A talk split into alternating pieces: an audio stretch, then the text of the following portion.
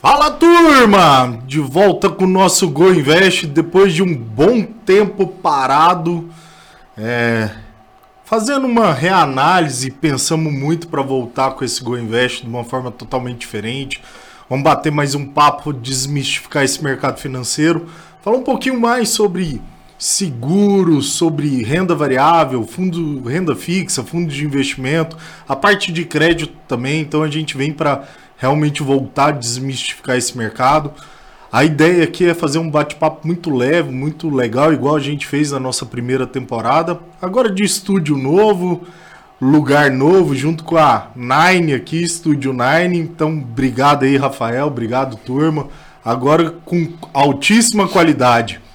Para iniciar esse bate-papo, estamos com duas pessoas aqui bem bacanas, sócios lá da Blend Capital. Túlio Fleury, o Túlio é o responsável pela parte de renda variável do escritório. Felipe Menezes, responsável por nossa parte de crédito lá. E vamos começar aqui até para vocês conhecerem um pouco dessas figuras. Túlio, quem é Vossa Excelência, Túlio? Fala um pouquinho, explica um pouquinho do seu papel lá na Blend, até para todo mundo te conhecer. Fala pessoal, firme, como é que estão? Tudo bem? Espero que estão todos bem. Então, eu sou o Túlio, assessor de investimento lá na Blend Capital, dirijo a parte de renda variável por lá. E acho que a parte mais nevrálgica, um pouco mais complexa, dolorosa Cara, da parte de investimento. Pode... Que... Não, ele, ele traz lá. você sentiu assim, a emoção do negócio. Eu vou te puxar lá de baixo. Né, assim, assim pra ser... Nossa, e pra ser bem sincero, eu não faço a menor ideia do que você falou. Cara. Nossa, nevrálgica. Olha assim, aí, olha. Caraca. É cada coisa que você solta que eu vou te falar é um negócio. É um negócio que vem assim do fundo da mente, assim, vem lá de baixo. Mas então, voltando. É, vamos falar sobre a parte de renda variável. Fala tranquilo, não usa essas palavras. Né? Vou tentar maneirar um pouco no vocabulário. Acho que eu engoli um Hawaii antes de vir pra cá.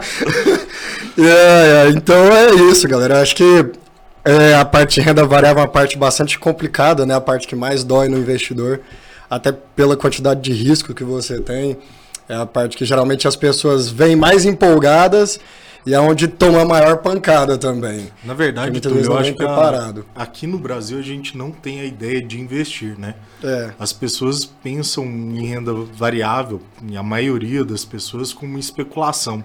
Isso Sim. é um grande problema da nossa, da nossa forma de investir, da maneira de é um, pensar. Um pouco da falta de de falta de educação, entre aspas, da Financeira, população. Isso é, aí, vamos lá. Infelizmente não é incentivado, né? Eu acho não, que não existe. Até, até bacana a gente comentar um pouquinho sobre o que é renda variável. Então, assim, já vamos começar nessa, nessa parte.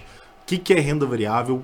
Quando a gente pensa em investir em ação, o que, que significa, como é que é isso, até para a gente quebrar um pouco desse mito que existe nessa, nessa palavra, claro. nessa fala. Vamos lá, as pessoas entram e falam que, cara, vou entrar hoje, amanhã eu tô milionário. E não é bem assim. De ah, jeito nenhum. A gente tem que pensar em renda variável como uma forma de investir um pouco diferente, uma forma de, de usar diferente. Acho que o mais importante desse nosso assunto aqui, até para a gente começar esse bate-papo, depois a gente vem para a parte de crédito, vamos falar um pouquinho mais sobre seguro, tem muita coisa para a gente falar aqui. Mas vamos começar de uma forma bem leve, assim. Afinal de contas, o que significa quando eu falo que eu vou investir numa ação, eu vou investir na renda variável? Cara, esse é um ponto muito interessante. Muitas das vezes a pessoa, como você bem disse, o nosso mercado, o investidor médio brasileiro, ele tem um sentimento muito especulador. Ele tem um sentimento muito especulativo. Então, as pessoas. Na verdade, eu diria que nós temos duas grandes polaridades aqui, né? A gente tem dois grandes grupos aí de investidores quando você fala de renda variável. Você tem um investidor que é extremamente especulativo, e é aquele que compra, basicamente, acha que é só comprar na baixa e vender na alta.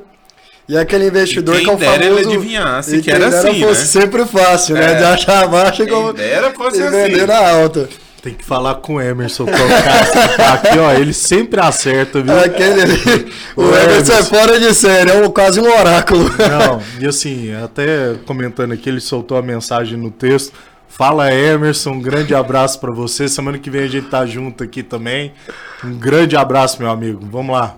E aí, o segundo grupo, né, o segundo grande grupo dos investidores em renda variável, eu diria que são os famosos holders, né? Acho que no Brasil esse holder ele veio para cá com muita força, mas acho que as pessoas não entendem assim muito bem, às vezes gera uma certa confusão o indivíduo falar que é o holder, né? Porque acaba que se a gente pega a raiz do hold, né? Quando a gente vai ver ali é, grandes doutrinadores da área como Benjamin Graham, como a gente vê a própria atuação do Warren Buffett, as pessoas pegaram o buy and hold e fizeram do buy and hold um buy and esqueça. E não é um buy and esqueça, um buy and forget, é um buy and hold, né? Então você compra, você segura, mas claro, sempre com muita lucidez, sempre tendo o acompanhamento necessário para que você, o seu investimento mantenha-se seguro e mantenha-se interessante. Empresas mudam, gestões mudam, então, esse ponto é muito importante de colocar na cabeça do investidor médio, como eu disse, do investidor holder, né, o famoso holder. É, e vamos lá, até para a gente, é. até para a gente ilustrar um pouco disso. Então, quer dizer que quando eu estou investindo numa ação, eu estou fazendo parte de uma empresa. Exatamente. É interessante essa distinção, bem basicamente, né, bem em termos bem simples, quando a gente diferencia a renda fixa da renda variável Basicamente, a renda fixa é um contrato de empréstimo, é um contrato de crédito. Você tem um tomador, né, a pessoa que tem o dinheiro, e a pessoa que precisa do dinheiro. Hum. E o mercado comum todo ele gira em torno disso, mas a renda fixa, você pega aquele valor, passa para alguém e tem um contrato, como diz, é, como dizer, um empréstimo com a taxa pré-determinada. Essa taxa pode ser pré pós-fixada. Já a renda fixa, você está é, aplicando o seu capital, a renda, a renda variável, variável, desculpa, variável, a renda variável você está aplicando o tá seu nervoso, capital. Oh, um pouquinho. Primeira vez a gente fica meio assim ansioso. Fica tranquilo. Esqueci a Ritalina hoje. Ribotril. o Ribotril faltou na, na farmácia. Então, a renda variável já é uma coisa que você aplica geralmente a um patrimônio de alguma coisa. E assim, o mais fácil de ilustrar isso é as ações que são os mais famosos, né? Você compra um pedacinho de uma empresa. É como você chegar para o dono da empresa e falar: olha, eu quero ser sócio seu, para isso eu te dou X valor, te dou um valor que você achar que é o que vale a menor pedacinho daquela sua empresa. Então, a partir daí, você tem um patrimônio daquilo. Você tem um pedaço daquela empresa, um pedaço daquele negócio. E, óbvio, com aquele negócio, você tem direito aos lucros, você tem direito aos rendimentos. Alguns casos, né, não vamos entrar muito na especificidade dos tipos de ações, mas você tem até direito a voto dentro dessa administração. Então, é um negócio um pouco mais complexo e, obviamente, quando a gente fala de valor, valores mudam, né? As empresas, elas passam por variação e aí entra a volatilidade do mercado. Esse é um ponto bem importante. Então, quando a gente tem uma ação oscilando, significa expectativas do mercado em cima dela. Exatamente. Basicamente, você tem a ideia do mercado, os investidores daquele papel, sejam eles quem forem, né? Acreditam ou que aquele papel vale mais do que o preço que ele está sendo vendido no momento, ou que ele vale menos, né? E por então, que, que isso muda tão rápido assim? O sentimento de mercado, como eu disse no primeiro momento, ele é bastante especulativo. O Brasil ainda não tem uma consciência muito grande, fundamentalista, do que seria o investidor médio brasileiro, não tem um sentimento muito, muito fundamentalista. Então não se pensa tanto na média dos investidores quanto vale essa empresa e por que ela vale isso. Então é muito movido pela política, é muito movido pelos fatores econômicos, muitas das vezes até por fatores externos não tão, é, não tão correlacionados, que fazem com que a pessoa entre em desespero ou em extrema euforia e aquilo traz esse sentimento de compra ou de venda muito acentuado. Cara, o Túlio fala de um jeito que viu? é uma dicção, Mas, uh... São cada é. palavras. Vamos voltar. Ah, é. Nossa. Agora voltando aí, Túlio, então vamos lá. Para você, qual que é a melhor maneira de entrar no mercado de renda variável? Assim, pega seu sentimento como investidor. Vamos lá, existem algumas particularidades. A minha forma de investir não é a mesma que a sua e não é a mesma que o Felipe. Não, com Isso é fato, não. isso é ponto, tá, Tá Até bem claro. que a gente parou de fazer day trade já tem muito tempo, né, meu amigo? Até porque, assim, tem algumas formas muito claras de investir, de pensar, uhum. tem momentos de vida. Isso é uma coisa que está no nosso DNA, DNA da Blend. Uhum. É, momentos de vidas não são iguais, então não existe carteira modelo para ninguém. Claro. Até porque o sonho de cada um é diferente, os objetivos são diferentes. Exatamente. Agora vamos lá, entrando nisso. Qual que é a melhor forma que o Túlio enxerga para entrar na, na, renda variável? Você tocou num ponto muito importante, Arthur, que é o seguinte: o primeiro ponto, isso é para o geral, né? Mas principalmente quando a gente fala de renda variável, que você tem uma exposição maior a uma variedade de riscos, é você entender se, primeiro, aquele ativo realmente é interessante para você naquele momento.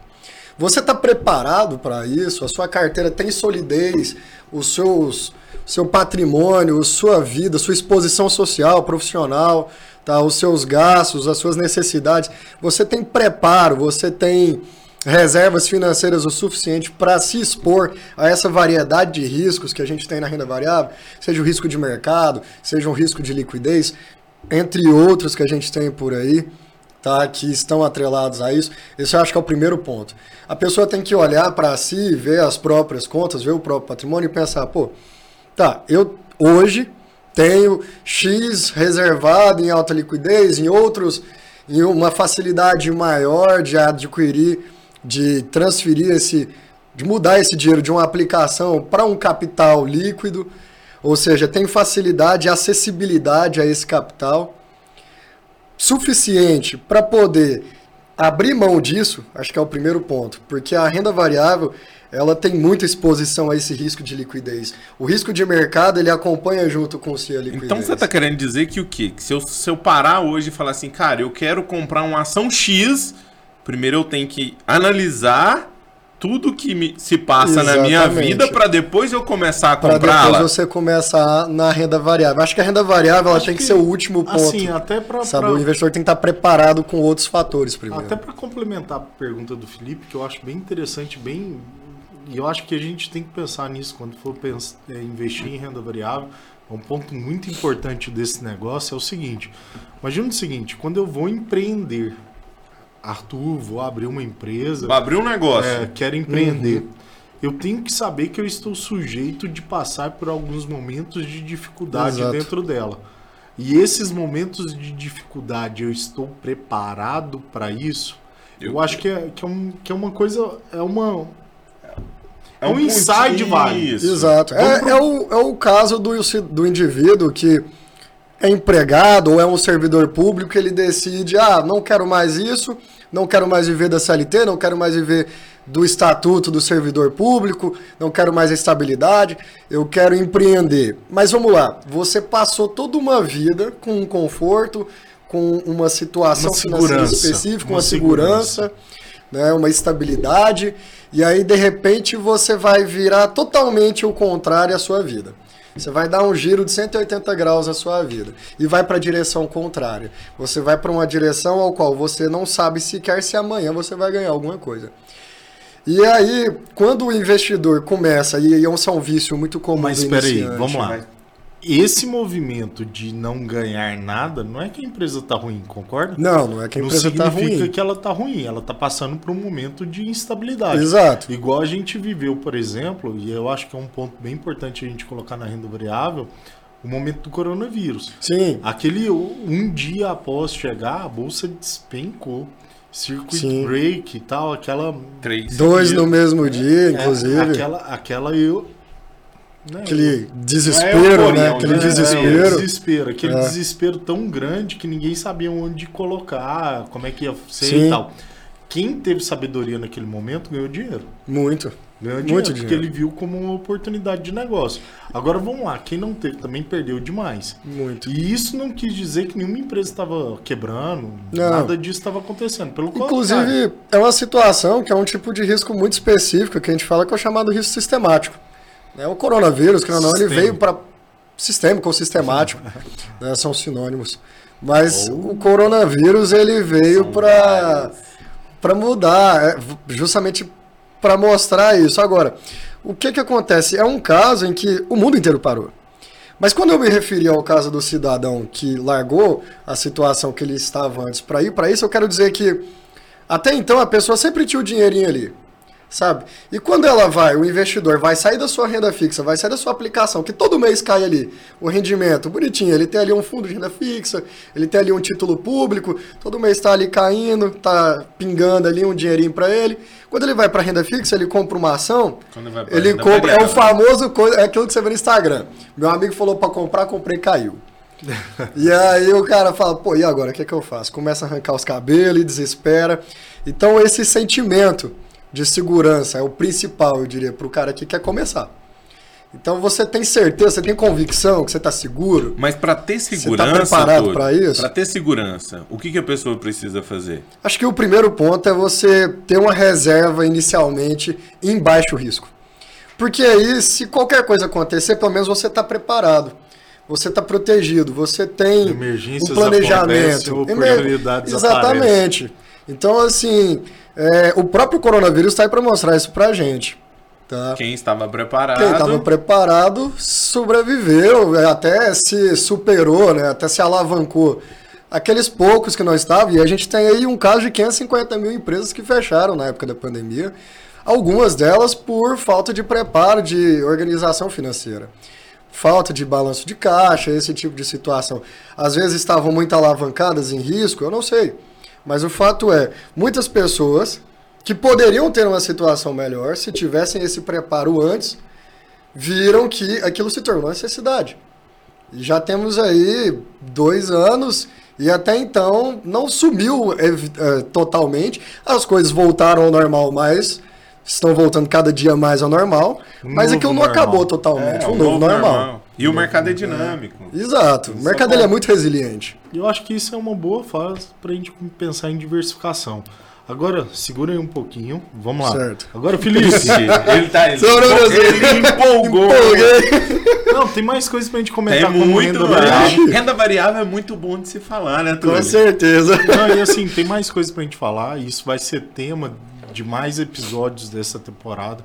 Acho que a gente tem que trazer aqui o Ronan, o Leandro. Que Com certeza. Uma experiência. uma bagagem um pouco... legal. Não, e é uma, uma visão diferente, diferente do, do Túlio. Acho que eles vêm para agregar bastante aqui Com conosco, toda certeza. Conosco. Então, assim, é bacana a gente trazer esse bate-papo de renda variável, essas ideias, essas impressões.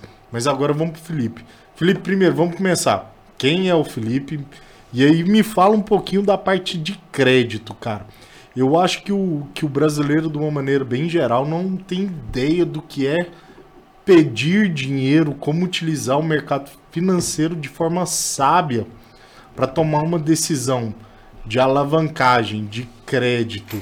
Então, acho que isso é um outro tema bem importante para essa temporada. A gente explicar um pouquinho das, das formas de utilizar o mercado financeiro de maneira sábia até porque tem um monte de produtos. Hoje o mercado financeiro está acessível. O leque é muito grande. Para a né, maioria né, das pessoas e ninguém tem evolui ideia muito, disso. Né? Nosso ninguém mercado tem ideia muito. disso. Então, por exemplo, as pessoas estão tomando dinheiro da forma errada, estão utilizando o crédito da forma Pegam errada. Pegam juros muito, muito altos sem necessidade. Não, e aí, vamos lá. A gente tem uma, uma um bom tema para falar sobre isso também. Então vamos lá. Esse primeiro eu queria que o Felipe primeiro se apresente, fale um pouquinho Vamos começar a bater um papinho bem rápido, bem simples de crédito. Eu acho que isso Sim. é legal. Então manda aí. Vamos lá. Cara, já tava até com saudade disso aqui. Eu tava olhando aqui. O último que a gente fez nesse modelo aqui, dia 30 do 11. Nossa senhora. Então Nossa, tá. Faz quase um ano já. Quase um ano que a gente não faz algo nesse modelo, né? Cara, e o GoInvest sempre foi uma maneira da, da gente trazer educação financeira para as pessoas. Trazer informação de forma é contraída, a educação cara. financeira é o principal. É, e assim, assim, o nosso objetivo é, de vida é trazer educação é trazer financeira para as pessoas. É ensinar as pessoas. E, e, esse jeito descontraído aqui faz tudo ser mais prazeroso. Não, agora né? vamos lá. O Felipe tá escorregando para caramba. Você já viu? Sabonete. Você viu? Tá querendo escorregar assim. Sabonete. cara. O Felipe não... Cara, sempre assim. Uma... Eu já sempre falei. Tentando aquela escapadinha. Eu sou um mero assim. comentarista.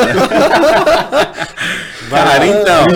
É, minha carreira começou lá em 2006. Na realidade, um pouco antes, porque eu sempre vi meu pai trabalhando no banco. Então, quando se trata de crédito, é algo que eu vivi desde a minha infância, né? E aí, lá em 2006, eu entrei num banco, voltado sempre para a área de crédito. E Fiquei no banco durante 15 anos. Conta aí, como é que foi sua experiência? Cara, que experiência, bom, hein? né, cara? Olha pra vocês verem. Eu comecei como estagiário em 2006 no Banco Alfa de Investimentos. E, cara, foi assim... Uma baita do escola, né? Uma Falando baita do... sério. Eu acho que isso pra nós, não só pra mim, quanto pra você também, é, que já passou por essas escolas, é, é algo surreal. É algo que a gente aprende lá na prática, o, principalmente para a área de crédito. Voltado para a área de crédito, você você se depara com muitas Cara, Felipe, situações você dá muita sorte, velho, que aí lá vai eu escorregar de novo no assunto. Mas vamos lá, cara, eu acho que é importante a gente abrir um leque sobre isso, a diferença do que é um assessor de investimento para um gerente de banco. Cara, ao meu ver, tá? E aí é a visão Arthur e tal. Depois, cara, você não vai sair mais, você vai falar sobre crédito sim, tá? Mas vamos lá. Na minha visão, a principal diferença de gerente de banco para assessor, Assessor, é, ou consultor, consultor, planejador. é, algo nesse sentido é que, vamos lá, primeira coisa, a gente depende muito do cliente. Então, se o cliente não está satisfeito com a gente, Ele busca outro. ele busca outro. Fato. Então, vamos lá, eu acho que a transparência, a educação financeira, falar bem sobre os produtos, explicar direito as coisas é primordial no nosso. E o acompanhamento próximo também, É, né? então Muito vamos- diferente do banco, né? O A gente- bancário muita gente nem conhece o cara. É, então, a- na verdade, a é gente trabalha. próxima de você. A gente trabalha pro cliente. né? Assim, é. a- pelo menos é a nossa filosofia blend Dentro de ser. blend. Eu, eu lá. acho que a grande diferença dos dois é isso que o Arthur acabou de falar. É, uma, enquanto eu era funcionário do banco, eu Você trabalhava, trabalhava por banqueiro. banco. Literalmente eu trabalhava por É. banqueiro. Eu oferecia os melhores produtos que o banco Que era bom pro banco. pro né? banco, não era que era bom pro cliente. É. Enquanto enquanto eu mudei de lado, eu vim para a área da assessoria, cara, hoje eu penso literalmente no bem do meu cliente. Cara, hoje. Até porque a gente depende gente- Eu dele, de- né? É, extremamente. assim, a e, gente- e assim, e a facilidade dele em sair da nossa assessoria é muito maior do que ele querer sair do banco. Porque hoje o banco, nós que estávamos lá sabemos disso. Cara, pra você sair de um banco hoje é, é a coisa mais complicada. Só se literalmente você falar o assim, cara cara, que- não quero mais. Quer trocar de gerente de banco, você acha que. Ah, vou trocar meu gerente porque eu não gostei de você. Não vai ser diferente o que o outro gerente, um que o gerente distribui Cara, pro que o outro o produto dele sempre vai É ser o sempre mesmo. igual, Então, é assim, sempre o parecida, banco em Mas si. não é falando mal do gerente de banco. Cara, eu acho que assim, a gente tem vários amigos. Não, cara, Claro, temos já. ainda, e assim, Agora- foi uma escola, nós não É. temos que. Só acho um ponto bem interessante assim. Primeiro, existem metas, existem objetivos a Sim. serem cumpridos para manter. E É vamos uma lá. tem- profissão que a é, pessoa, ela é, querendo ou não, ela é funcionária de uma empresa, ela tem que trabalhar pela empresa. Dar a verdade é é o vestir a camisa, cara. Você tá lá dentro, você tá vestindo a camisa da empresa. Você tem que produzir para aquela empresa. E aquela empresa te fala que o produtivo é isso, cara, você vai lá e faz. Sabe, você é um funcionário, a verdade é essa. Sabe? E, cara, não é errado isso. Na verdade não, o cara Não, tá fazendo o que ele tem que fazer. É o trabalho dele. Não, e eu acho Sabe? válido esse, esse, esse adendo aí nessa história, cara, porque é um assunto bem importante. A maioria das pessoas não tem ideia do que é a diferença de um gerente de banco para um assessor, Um assessor de de investimento. investimento. É. Eu hoje estava numa reunião e até comentei para ele, cara, a gente faz basicamente a mesma coisa. A diferença é que eu trabalho muito mais pro meu cliente, até porque eu, dependo Estou dele pensando em você. do que eu dependo dele do que Exato. como um gerente de banco. Cara, porque vamos lá, querendo ou não, o salário vai cair todo mês. Exato. Aqui não, cara. Se você não fizer atender bem o cliente, não abrir, ele não receber indicações, não fazer as coisas, amanhã a porta Se você não fecha, der acabou. pro cara o que ele quer, cara, ele Então- vai embora e acha outro. E, e isso é bem, bem tranquilo, bem, bem claro pra todo mundo, assim, aqui pra Blend, assim. Mas vamos lá, vamos fazer as coisas da maneira certa, correta. Eu acho Sim. que é muito melhor a gente criar perenidade, começar com o cara hoje, manter amanhã, depois de amanhã e tal, do que realmente ficar pulando de É galho em aquele galo. dilema que é a gente sempre né? fala, né? É, cara, eu não quero ter o cliente para atendê-lo somente hoje, porque isso não faz sentido para mim. Porque Não, se, é for, pra- se for para atender ele somente hoje, eu voltaria pro banco e, e ok. Ficava cara, eu quero salário, atender que é ele, eu quero atender o filho dele, eu quero atender o neto dele. Então assim, A eu quero, dele, eu quero, pais, eu quero atender irmãos. toda a família. Eu quero ter perenidade no meu negócio. Não faz sentido eu tá. entrar hoje e começar para é uma Agora volta. Agora, Agora vamos voltar. Fala um pouquinho mais sobre crédito, sobre isso. O que, que você pensa desse mercado? Quais são as dificuldades? O que você julga ser importante nisso? O porquê que a gente precisa tratar esse tema com mais eu acho que assim, é, falar de crédito é algo muito é, é algo muito abrangente hoje para nós. É, felizmente ou infelizmente, é, toda a população brasileira ela foi muito, muito incentivada sempre a utilizar do crédito, a consumir o crédito, diferente da, dos outros lugares, tá? Então, assim, é, quando se pensa em outras nações, vamos pensar, eu vou dar um exemplo aqui em específico, quando se pensa nos Estados Unidos, é, uma criança de um ano lá, quando ela ganha de presente de aniversário, ela ganha ações. Aqui no Brasil, o pai e a mãe se endividam para fazer uma festa. E é interessante, cara, porque, e aí vem o conceito, você falou das ações, do hold lá, Cara, lá os pais, o menino nasce, eles guardam dinheiro, compram ações aqui de boas empresas, claro, faz todo aquele acompanhamento e tal, com o assessor, aliás, a profissão de assessor começou lá. Sim. E, cara, para pagar a faculdade do garoto, que é uma faculdade cara, geralmente lá as faculdades são todas privadas, são faculdades caras, e a vida inteira incentiva o garoto e fala: olha, tem que guardar dinheiro. Esse dinheiro que nós estamos guardando é para sua faculdade. Mas esse dinheiro é, é Então a pessoa nasce com essa mentalidade é de poupador. É cultural. Exato, lá. a pessoa cresce Diferente com a mentalidade daqui. do poupador. E daqui não, daqui é, é mais o consumista. É um, é um, um imediatismo. Uma, isso, né? uma cultura um pouco diferente. Mas isso está errado?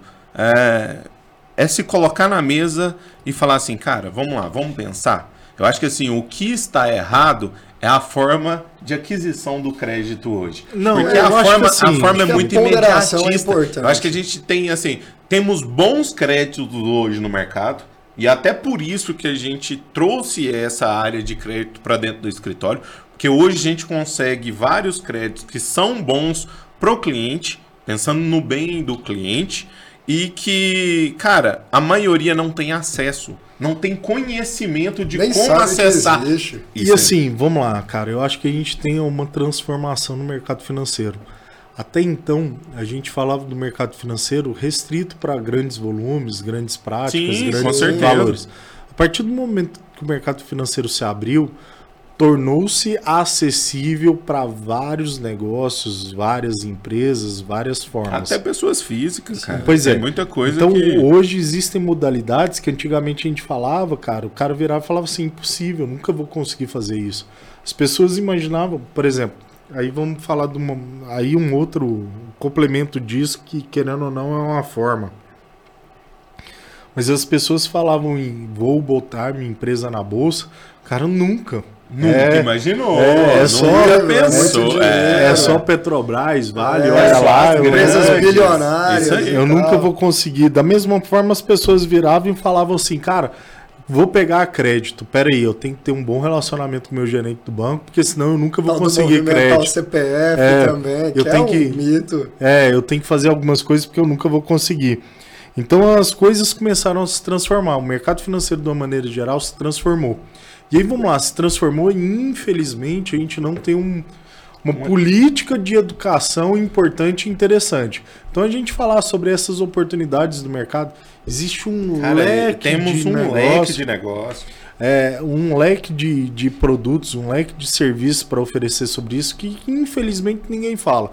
Então vamos lá, cara. A gente pode. E aí é um tema para as próximas. É, eu acho que assim, a gente pode abranger. Falar hoje totalmente aberto e nas próximas a gente ser mais específico, pegar e falar, ó, cara, nós vamos tratar sobre esse tema em específico para alinhar com o nosso público que o que, cara, tá na mão, tá aqui, tá Sim. fácil.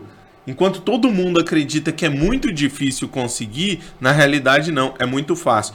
Você não tem um caminho. Você só não Você conhece não conhece ainda. É. E é o que a gente até comentou no, em alguns outros podcasts.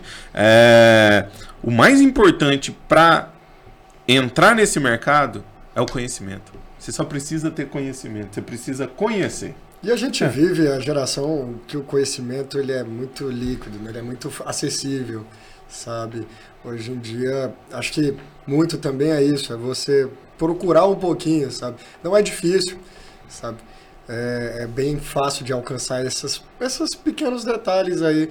É procurar alguém que, se você olhar, ao seu redor tem alguém que você conhece, que entende um pouquinho Seja sobre. interessado. Cara, é, seja vá interessado, buscar. busca. É. Sabe? A curiosidade é importante. Próximo tema que a gente pode trazer para o Invest aí, vamos lá, essa é a abertura da segunda temporada, então a gente está dando mais ou menos um brief do que a gente vai falar lá a gente tem que falar sobre planejamento financeiro. Com certeza. O planejamento Túlio, financeiro é essencial. O é. Túlio teve uma experiência que gerou até um artigo.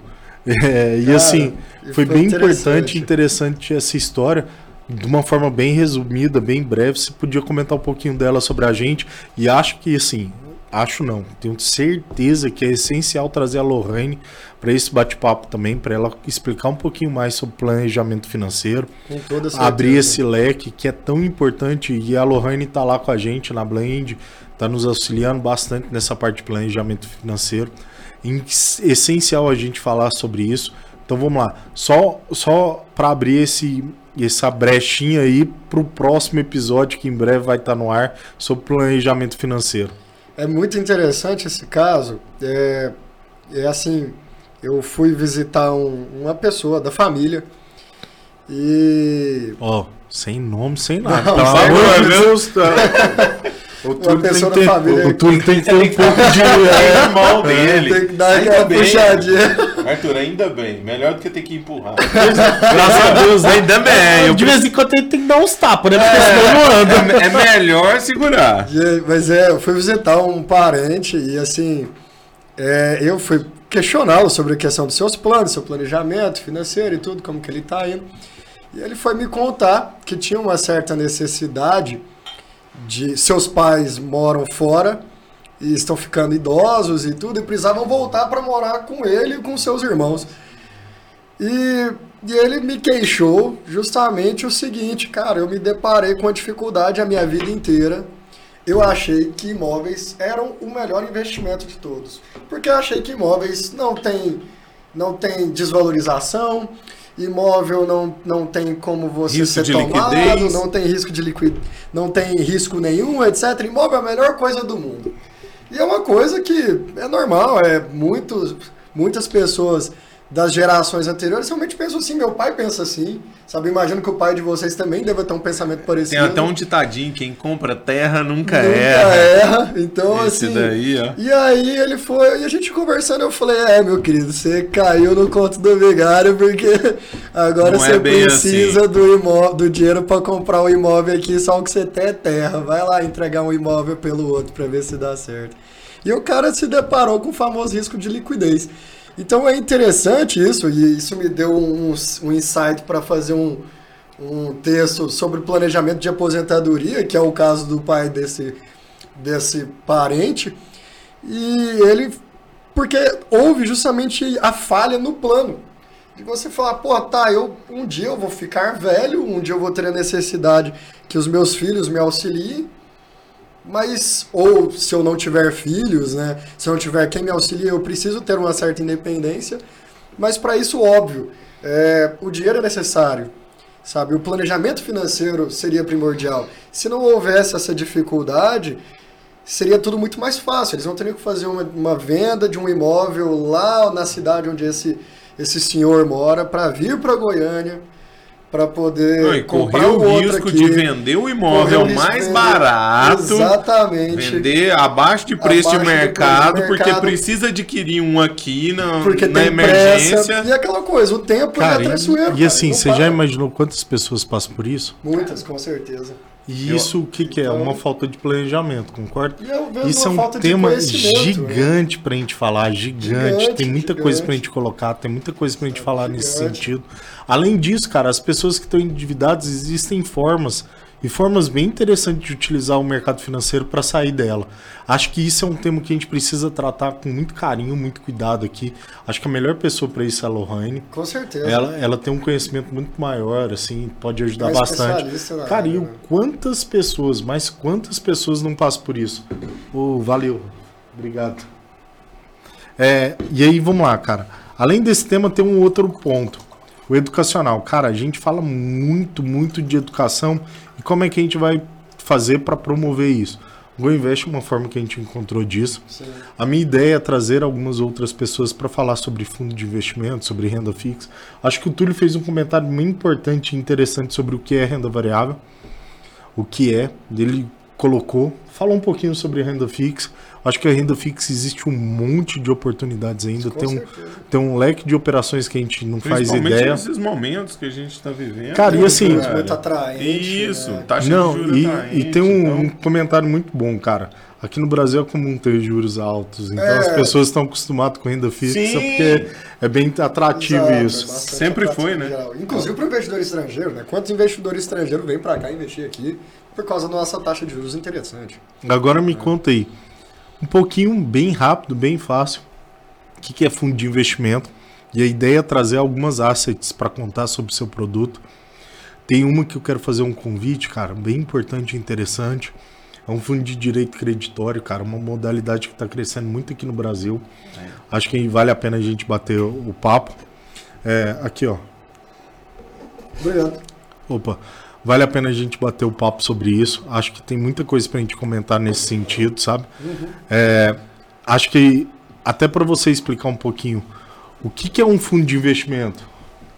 Então, é, esse ponto é interessante, Arthur. Vou fazer uma metáfora para simplificar essa explicação.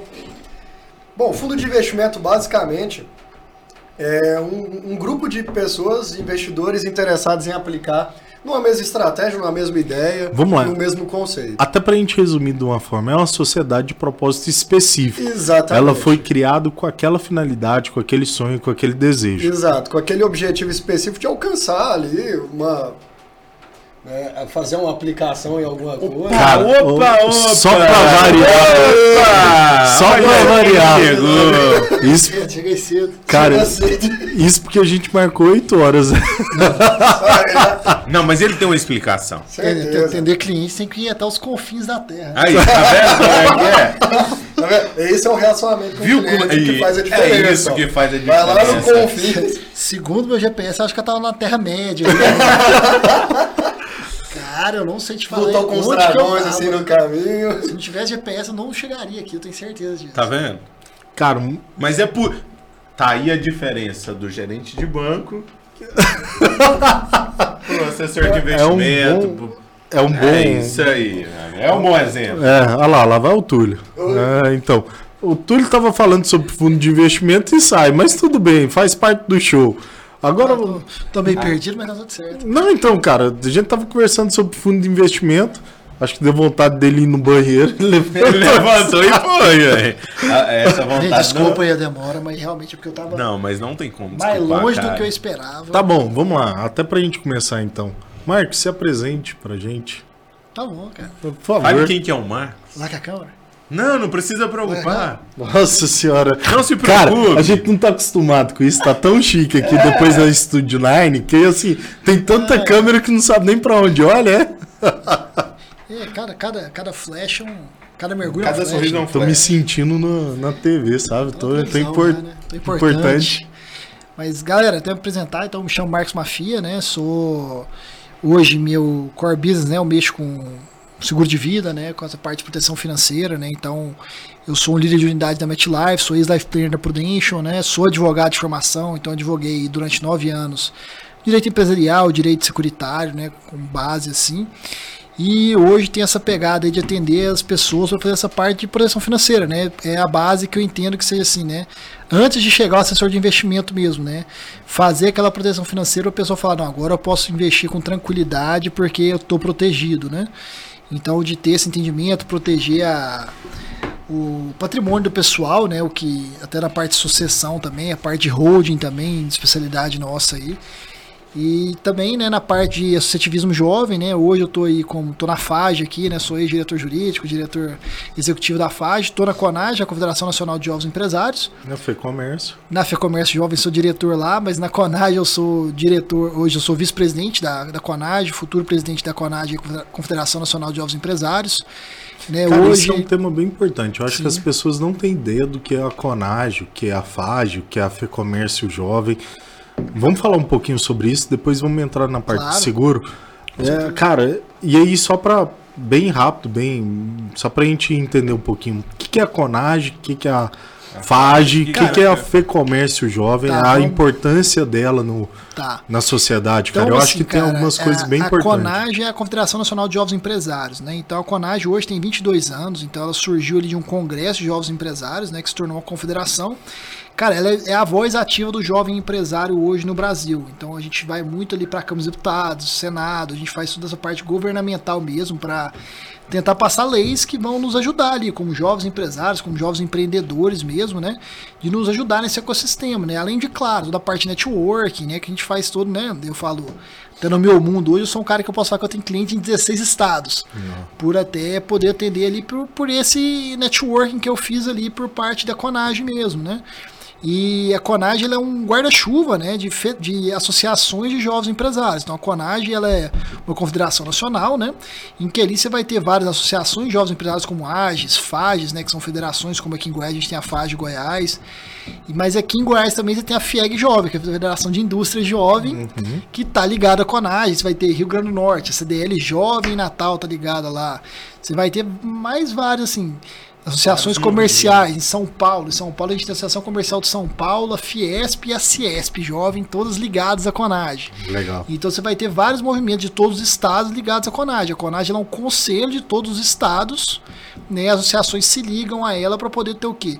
Ter um, uma, voz ativa, né? Como a voz do jovem empresário no Brasil. Cara, que a gente leva até para fora do Brasil, né? Então a Conage hoje ela tem a cadeira do G20 Jovem.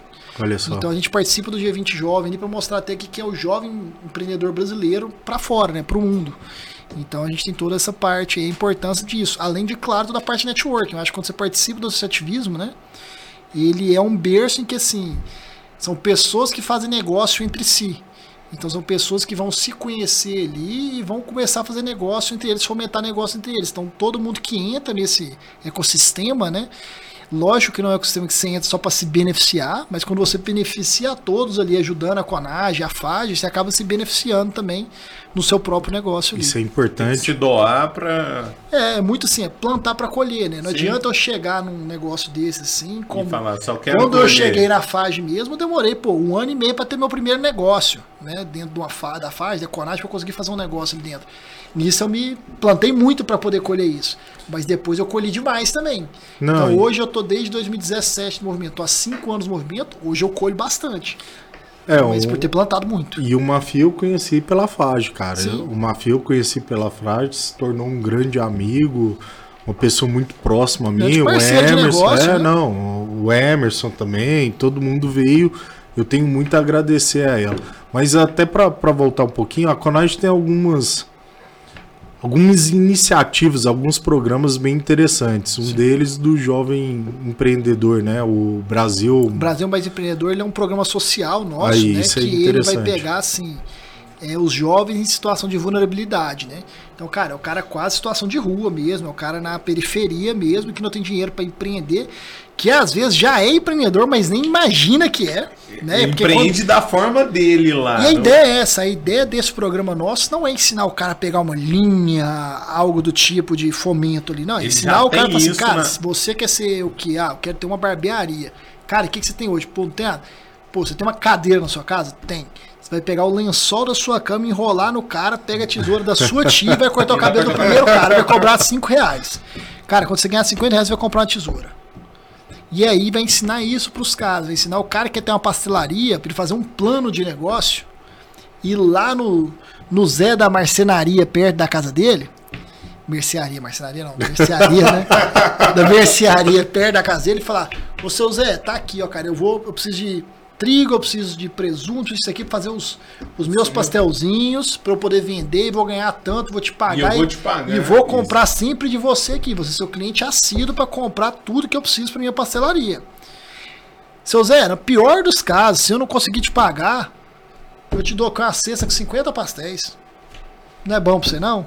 Então, assim, vai ensinar, Reverte, vai ensinar esse pessoal não a pegar, tipo assim, um fomento no banco porque são pessoas, cara, e assim, que se pegar um fomento, do nada aparece dois mil reais na conta dela, ela vai. cara, ela vai pagar a conta atrasada do cunhado, não sei o que. Então, assim, cara, são pessoas que precisam pegar ali aos poucos mesmo para poder entender aquilo. Então, o Brasil empreendedor é isso. Mas a gente também tem o Empreende Conage, que é pegar o cara que está empreendendo mesmo, está começando um negócio deles, que é um movimento que é um projeto que surgiu em Goiás, com a FAS de Goiás, tá? Então, o maior só. projeto da Conage, que veio da FAS de Goiás, que ele era o meu primeira empresa, se tornou Empreende Conage. E, cara, e aí ele é um projeto todo assim, que a pessoa passa, entende toda a parte de empreendimento, de plano de negócio, e ao final dessa trilha, ela vai chegar e vai ter uma linha de crédito especial para ela. Até na época, quando a gente fez aqui com o meu primeiro empresa, tinha uma linha especial no Goiás Fomento, que era 0,25%, era só. sensacional. Então, assim, tem todo esse trabalho que a gente faz mesmo, né? Pela Conage. Então, é, uma, é um. A gente fala até a biblioteca Conage, né? Tem uma biblioteca ali de coisas, né? Que os movimentos ligados à Conage pegam aquilo e vão praticar. Cara, a gente precisa falar mais sobre isso. Eu acho que isso é uma coisa muito pouco divulgada. Eu acho que a maioria das pessoas não tem ideia do que a gente faz. Bom. Na, na FEComércio, jovem, na, na FAGE, na CONAGE, acho que a gente precisa trazer isso. Até convite do Emerson para vir bater um papo, Roberto vinho bater um papo, para a gente falar um pouco sobre isso. Eu acho importante e interessante. As pessoas não têm ideia do que existe atrás disso. Mas agora vamos para um tema até delicado, cara. Você trata para um produto que as pessoas têm um pouco de receio. Quando a gente fala de seguro, todo mundo olha com, com aquele olhar. com um pouco de medo, assim. oh, é quase uma maldição. Tem, tem, tem muito que. O seguro de vida vai morrer. Tem, tem muito cliente que a gente chega e parece que assim, os caras falam, pô, pesado o trabalho de vocês. Né? A gente parece o cavaleiro do tá apocalipse. que eu né? vou morrer, né? Mas é muito que a gente fala. O nosso trabalho ali, né? Até como eu que faço a parte até de treinamento lá nosso a gente fala muito isso, né? O nosso trabalho é um trabalho muito difícil de venda, porque você tem que vender algo que é muito intangível. A maioria das vezes está vendendo algo que essa pessoa nunca vai ver, que está deixando para a família dele.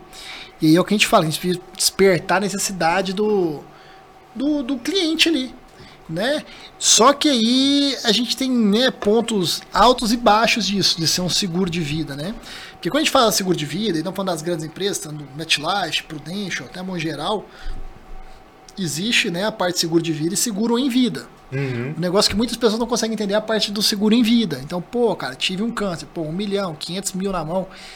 A ideia, muita gente fala, pô, vocês são um plano de saúde. Não, a ideia nunca foi pagar o tratamento. Até porque a pessoa, quando chega no ponto de ter o seguro, quer dizer que essa pessoa já tem um plano de saúde. Sim. É meio que o, que o caminho é, é ali. Né? gradativo, né? né? Então a ideia é mais essa pessoa, ela entender que aquilo ali não é para pagar o tratamento dela. O plano de saúde dela vai pagar. A ideia é muito que pagar e blindar o padrão de vida da família. Porque, cara, o cara que tem um câncer, vamos pôr, o cara ganha 20 mil reais por mês. Esse cara tem um câncer. Ele vai se afastar. Esse cara vai precisar se afastar. Esse cara vai ganhar, começar a ganhar 10, até 0 reais por mês. Cara, esse cara tem que ter no mínimo aí meio milhão não doenças graves. Pra porque, cara, pagar pelo menos dois Isso. anos de conta da casa dele. Porque esse cara gasta 240 mil. Se esse cara tem um padrão de vida de 20 mil, ele ganha 20, tem um padrão de, de 20, porque a esposa dele ajuda ele também. Ganha 240. Cara, 240 mil por ano. Se esse cara não tiver meio milhão para receber ali, para bancar dois anos de vida desse cara, que é a é média um tratamento, de câncer de dois anos, cara, esse cara tá. Perdão a palavra, mas tá fudido. Esse Sim. cara vai arrebentar tudo que ele investiu para pagar. que ele construiu, tudo que né? Ele construiu. Sim, é tudo que ele construiu. Então vai, aí é a hora que você vê o cara que tem uma casa que vale um milhão, vender por 700 mil. E aí já era aposentadoria. E aí o cara, cara não só que ele gasta, mas ele vende as coisas mais baratas que ele devia. É a hora que o cara tem com vocês um investimento bom, tem que tirar antes da hora. Então não tem aquela lucratividade que ele esperava. Tem que vender uma ação na hora errada. Entendeu? E aí é, é onde que o cara pega e fode a aposentadoria. Então é muito é. isso que a gente fala, né? É a necessidade de se proteger para começar a investir. Não adianta eu sair investindo tudo sem me proteger.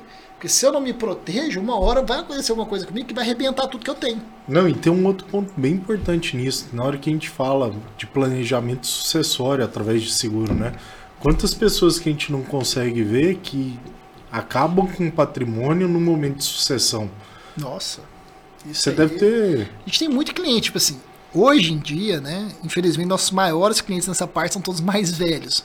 Infelizmente, eu falo por quê? Porque eles não conheciam isso no passado. Porque eles é uma coisa prepararam um para chegar lá, né? É, não, não era muito até a parte tradição do Brasil é. aqui, a parte, a cultura brasileira não é muito disso. Hoje a gente vê uma mudança de cultura. Não existe uma educação para isso. Não, hoje você vê assim, vamos ser sinceros aí, assim, né? Vocês que tem até uma carreira de banco aí para trás, vamos pegar o Brasil 10, 15 anos atrás. Cara, não existe casa de investimento como existe a Blend hoje. Não existe. A facilidade não. de um assessor de investimento chegar numa pessoa hoje. Então, cara, você imagina seguro. Muito pior. Cara, e aí eu falo aí... Que, que, isso se complementa. Até por isso que o Mafia é um grande parceiro nosso na Blend. A gente, a gente tem essa preocupação com o nosso cliente. Eu acho que a gente precisa falar mais sobre isso. Existem um monte de modalidades de seguros. Primeiro, muito mal vistos, até porque a maioria do seguro é aquele produto que é empurrado e não vendido. A maioria dos produtos que a gente vê são produtos que realmente não atendem à necessidade das pessoas.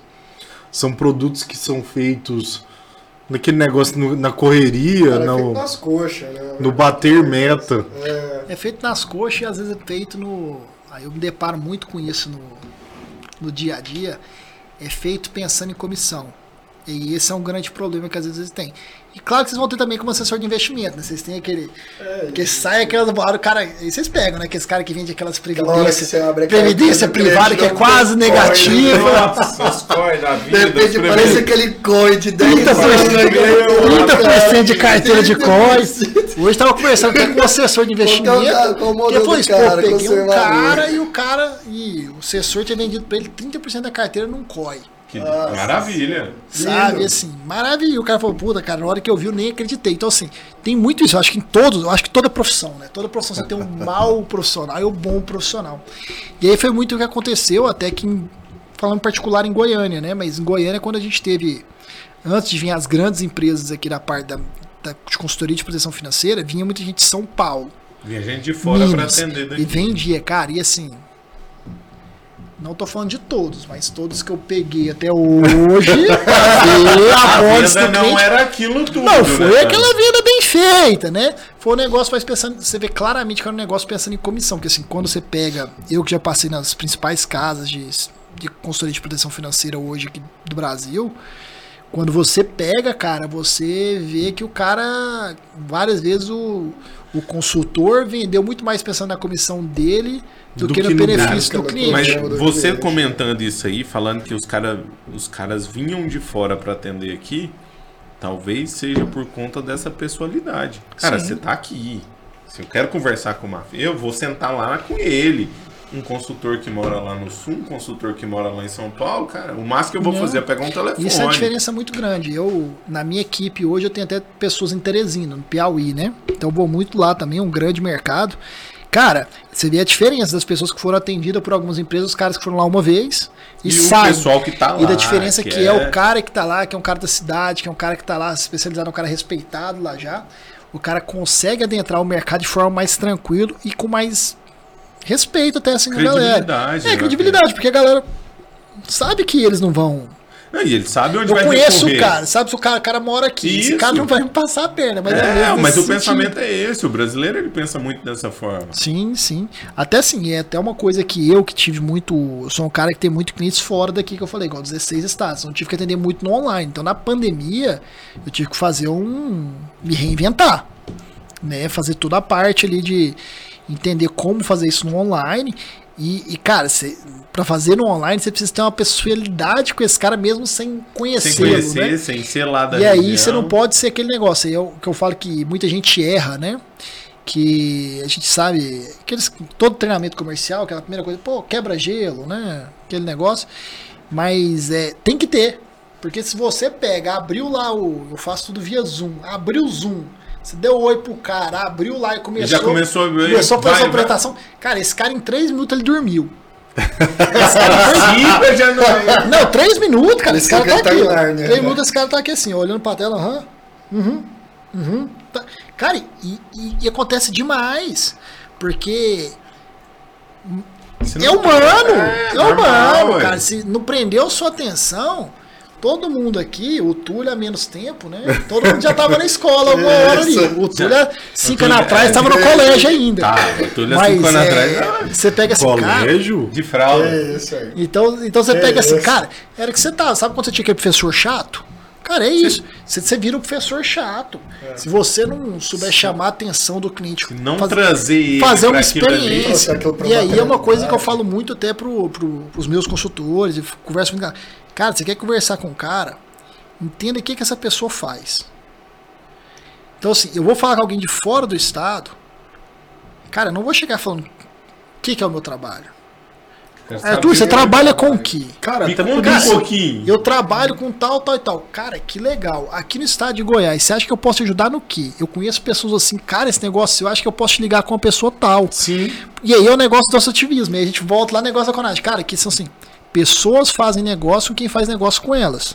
Então, quando você ajuda uma pessoa a fazer um negócio, você vai fazer negócio. Aquela pessoa tem uma tendência a fazer um negócio com, com você. Certeza. E aí, na hora que você dá atenção pro que aquela pessoa faz, então, se é um bom ouvinte, aquela pessoa tem a tendência a se tornar um bom ouvinte para o que você tem a falar para ela. O famoso ganha-ganha. É, não, ganha, não, Primeiro ganha, você. Eu nem só ganha-ganha, mas é o básico do. Cara, seja um bom ouvinte para você ter um bom ouvinte. É. Então, se eu tenho um bom ouvinte, cara, meio caminho andado tá. Porque o meu produto, eu acredito no meu produto, todo mundo precisa. Você conhece o Lucas Veros? Conheço, é da minha equipe.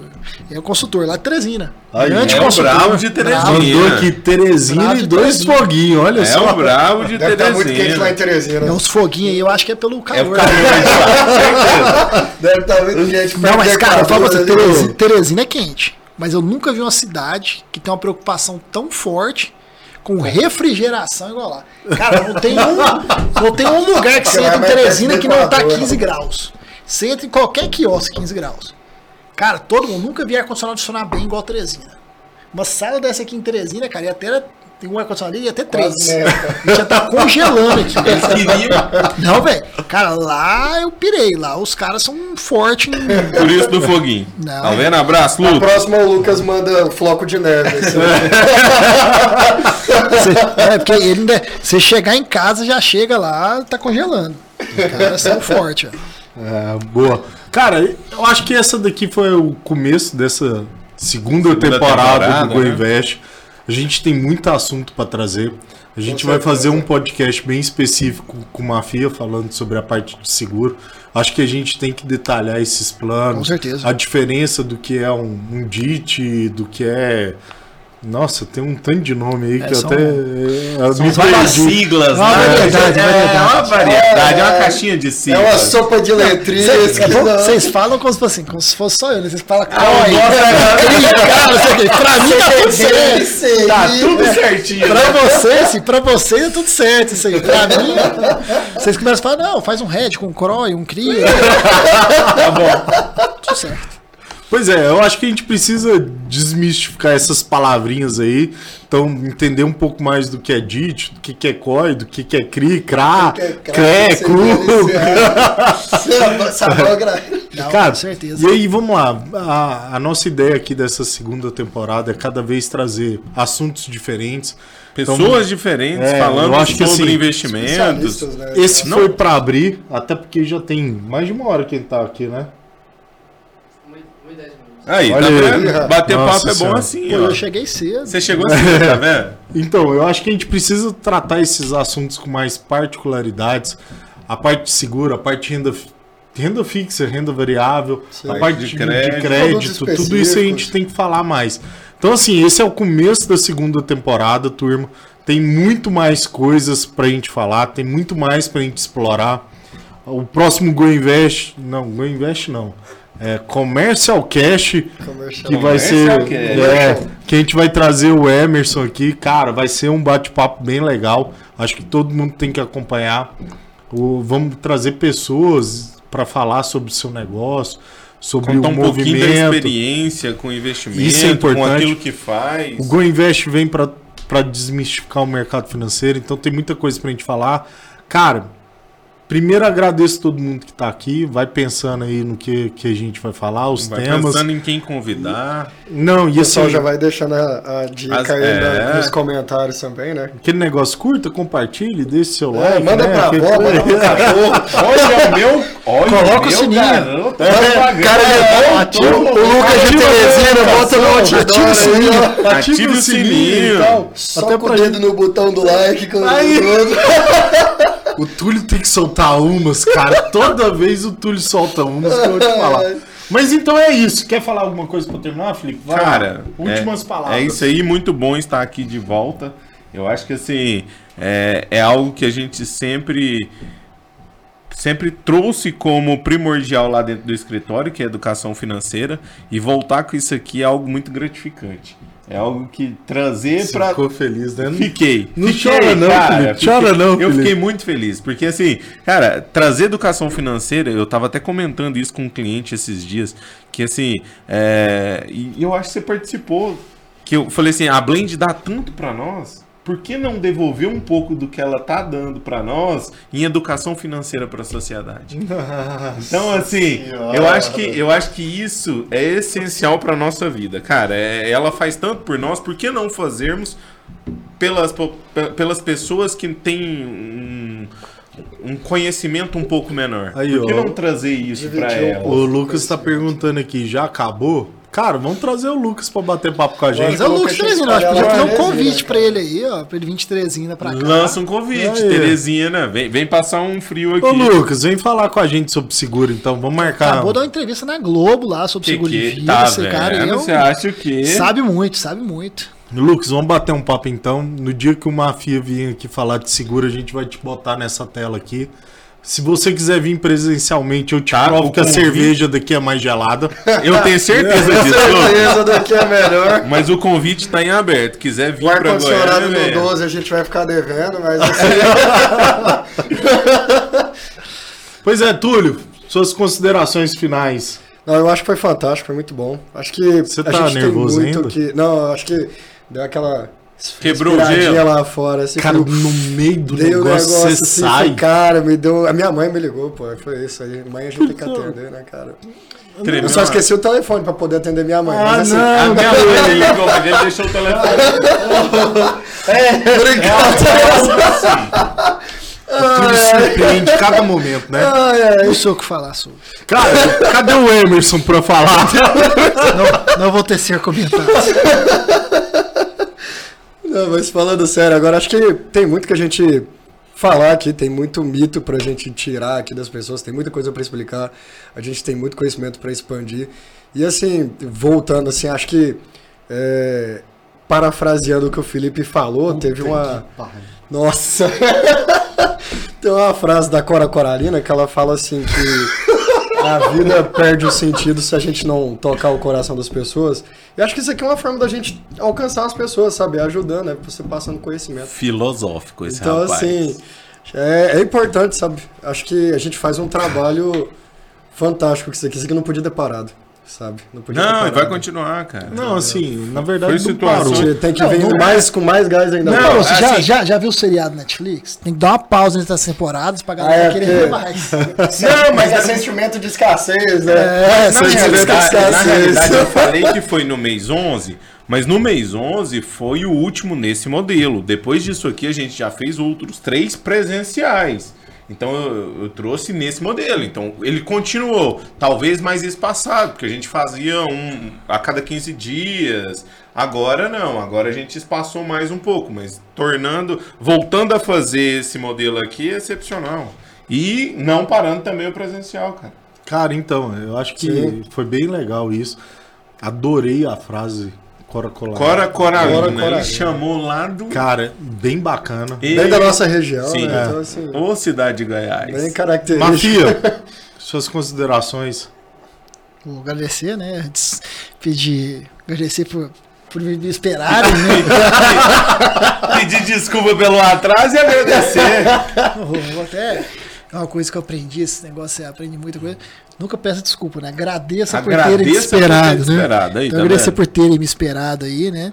E, mas foi por uma boa causa. Com Mas certeza. uma família protegida aí. Tá vendo? Ó, Então, é, foi para atender um um cliente mesmo e com certeza, quando, quando, tá quando a gente Super é- mafia. quando a gente precisa ser ativado lá, cara, você realmente você vê que você é quase um super-herói mesmo. É, cara, mas é as mesmo. coisas mudam mesmo. É. Mas agradecer vocês e fazer assim, contem comigo, segunda vez que eu participo, né, Sim. com vocês aqui no podcast. Pra Não, mim é muito assim, bom também. A gente vai falar mais sobre isso. Eu mas acho Cara, que a tem gente que tem que trazer um programa muito. área de específico pra falar de planejamento. mesmo é muito importante. Essa temporada, essa disso. temporada 2, ela vai ser um Eu acho que pouco sobre diferente. até isso, sobre até também, falar para Arthur, até sobre associativismo para vocês também. Sim, a gente trazer sim, até um quando o Emerson vier, a gente falar um pouco sobre associativismo como um todo, né? O pessoal entender, né? Ver que assim, o movimento de iguais que é um dos movimentos mais fortes do Brasil e tem muita gente aqui que nem conhece. Então, Então, a gente conseguir mostrar isso pro pessoal, como que faz, né? Uma federação que atinge vários municípios aqui. E realmente agradecer a participação, colocar à disposição aqui e vamos pros próximos aí, com certeza. então é isso, turma. A gente fica por aqui. Go Invest agora a cada. É aqui, não é? A cada. então. É tanta câmera que eu me perdi. Então, então é isso, Rafael, Mas culpa dele. A cada 15 dias a gente vem com o Go Invest trazendo temas importantes e interessantes. A gente vai tratar esses assuntos que falamos aqui de forma bem breve, bem rápida, com mais especificidades. Profundidade. Ah, olha só. Ah. E assim, nesse bate-papo, nessa forma descontraída de ser, a gente vai trazer essa educação. Então, turma, é isso. Um grande abraço a todos. Boa noite. Obrigado. Valeu! Valeu. Valeu!